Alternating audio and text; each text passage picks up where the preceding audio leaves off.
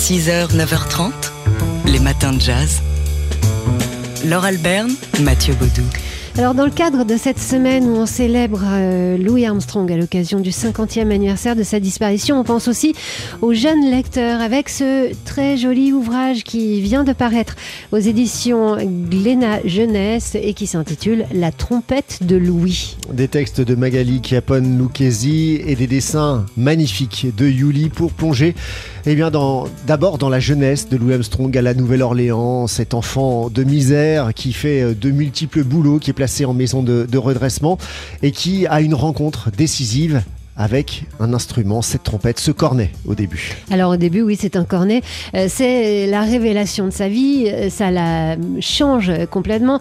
Alors il joue chez lui à la Nouvelle-Orléans, puis il part à Chicago et il devient bah, ce, musicien euh, à la renommée internationale avec son légendaire sourire et pas seulement, puisque le, le livre fait aussi référence à cet épisode dont on vous parlait hier, ce moment tardif de colère dans la vie de Louis Armstrong. Oui, euh, pour soutenir les, lycéens de, Little Rock, euh, lycéens noirs empêchés de se rendre dans, un lycée malgré la loi qui interdisait la ségrégation à, l'école. Euh, voilà, ça, ça, a mis Louis Armstrong dans une colère noire. Il a d'ailleurs annulé la tournée qu'il avait prévu de faire pour défendre pour représenter la culture américaine en une URSS à l'époque. Alors euh, cet épisode, l'ouvrage en question met moins de, temps que nous hein, pour le présenter parce que bah, il, retrace toute une vie de Louis Armstrong à hauteur euh, de regard d'enfant et d'oreille aussi, puisque les deux autrices proposent à la fin du livre une playlist pour découvrir l'univers de Louis Armstrong.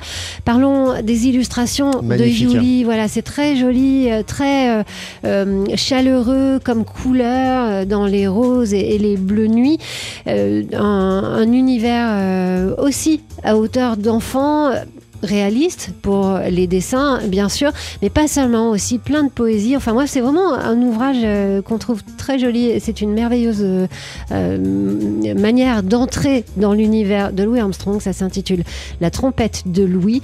Magali Chiapone, Lucchesi pour les textes, Yuli pour les dessins. Et c'est un ouvrage qui vient de paraître aux éditions Glénat Jeunesse. 6h, 9h30 les matins de jazz. Laure Alberne, Mathieu Baudou. Ah, vous avez souri. Ne dites pas non, vous avez souri.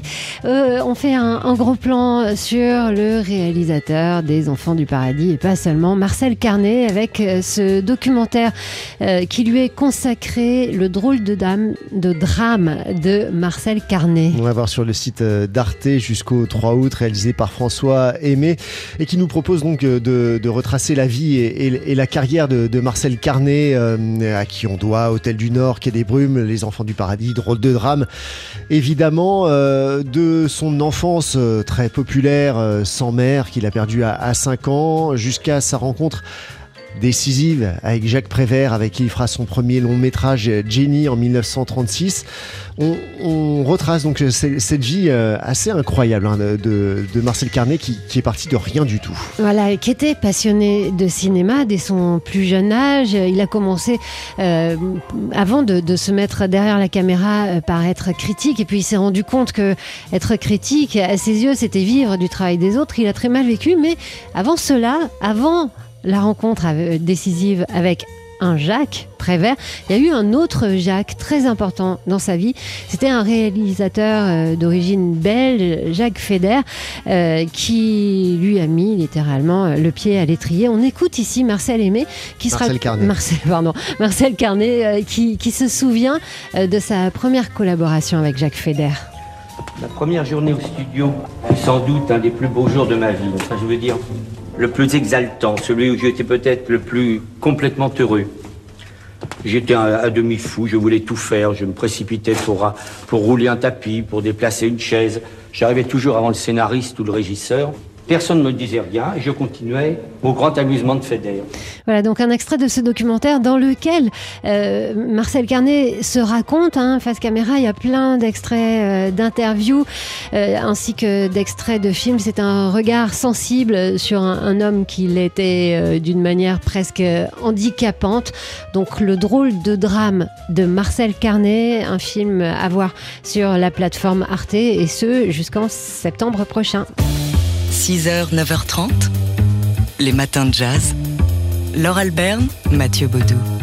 Toute la semaine, on vous parle de Louis Armstrong à l'occasion du 50e anniversaire de sa disparition. Et aujourd'hui, comme on est euh, mercredi, le jour du cinéma, on revient sur euh, l'histoire de What a Wonderful World, qui est l'un des morceaux qui a été euh, exploité, l'un des morceaux de Louis Armstrong exploité sur grand écran. A commencer par Good Morning Vietnam, mais aussi Madagascar, Bowling for Columbine, l'armée des douze singes ou encore Rencontre avec Joe Black. Plus largement, What a Wonderful World, euh, et c'est aussi l'un des morceaux les plus exploités à la publicité, et c'est aussi l'un des morceaux les plus revisités euh, tout simplement par 467 artistes. Il y a 827 versions de ce morceau. Au moins, parce que depuis qu'on en parle, il y en a peut-être une ou deux de plus. Alors, What a Wonderful World, euh, c'est une chanson de Bob Thiel et George David Wise qui a été enregistrée pour la première fois par Louis Armstrong bah, à la fin de sa carrière, de sa vie, hein, puisqu'il est mort en 71 et c'était au,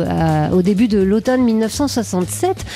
Alors, euh, il est euh, ce morceau au cœur de Good Morning Vietnam. Euh, d'ailleurs, il y a un petit anachronisme hein, puisque l'action du film c'est en 1965. Donc le morceau officiellement n'était pas encore sorti. Voilà, mais ce morceau, il est sorti, enfin il a été enregistré dans des conditions assez rocambolesques. Ouais, Louis Armstrong était en résidence au Tropicana Hotel de, Las Vegas donc, et il donnait des shows à minuit et il est rentré en studio à 2h du matin avec ses musiciens pour enregistrer ce What a Wonderful World. Euh, une session de, nuit qui a été un peu perturbée, notamment par le patron du label ABC Records qui était présent. Et oui, lui, ce qu'il voulait, c'était euh, que Louis enregistre un tube à la manière de Hello Dolly qui avait cartonné. Un truc entraînant. Voilà, un truc swingant. Et puis quand il a entendu que c'était une balade, il s'est opposé. Non, non, non, c'est pas du tout ça que je veux. Et, ben, on l'a mis dehors. Ouais, enfermé dehors, euh, le patron du, du, label. Ensuite, l'enregistrement a été perturbé par le passage de quelques trains de marchandises. Bref, ça s'est terminé à 6h du matin. Louis Armstrong, reconnaissant pour le travail des, musiciens qui ont fait quelques heures sup, a accepté d'être payé seulement 250 dollars euh, selon le, barème des musiciens pour que, donc que les autres musiciens soient payés euh, en frais supplémentaires.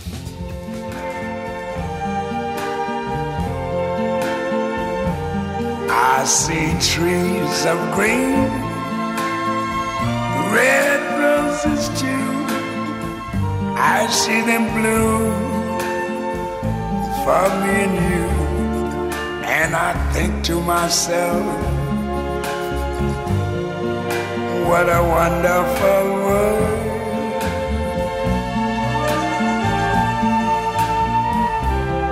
I see skies of blue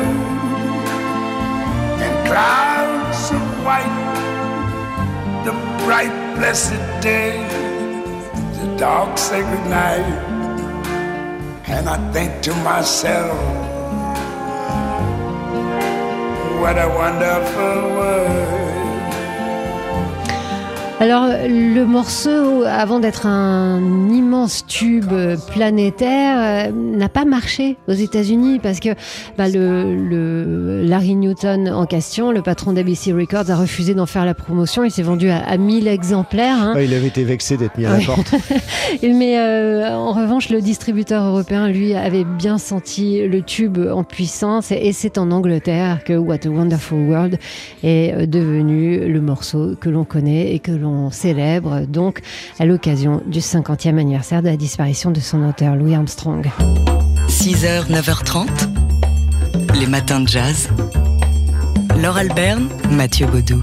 Alors, qu'est-ce que vous allez mettre euh, comme livre dans votre valise des vacances? On a une suggestion pour vous, pour vous euh, dépayser et vous emmener dans le sud des États-Unis. C'est un ouvrage qui vient de paraître aux éditions Monsieur Toussaint Louverture et qui s'intitule La mélancolie de celui qui vise juste. Un roman signé Lewis Nordan qui vous emmène dans le bayou au cœur du Mississippi où euh, la faune sauvage et luxuriante euh, est, bien présente euh, au milieu d'une communauté qui va être totalement bouleversée par la mort de deux jeunes braqueurs tués alors qu'ils veulent qu'ils braquent la station-service du coin. Et c'est une communauté assez euh, bigarrée et haute en couleur hein, qui, qui, est frappée par ce drame. Mais oui, euh, une, une langue aussi euh, luxuriante que cette végétation du Badiou, hein, que celle de Lewis Nordan, une langue et une végétation dans laquelle on s'enfonce en compagnie donc de ces personnages qui sont effectivement étonnants, originaux, un, petit peu gênants à, l'image de ce, ce, cet enfant, enfin ce grand enfant qui s'appelle Hydro parce qu'il est hydrocéphale et des personnages attachants. C'est un vrai dépaysement, une vision du sud des États-Unis par un auteur du sud dans la lignée de Faulkner. Ce Lewis Nordan venu sur le tard à la littérature, hein, qui n'a publié qu'à l'âge de 45 ans, un premier recueil de nouvelles. Ça s'appelle donc La mélancolie de celui qui vise juste de Lewis Nordan et c'est édité par les éditions Monsieur Toussaint l'ouverture. Les matins de jazz.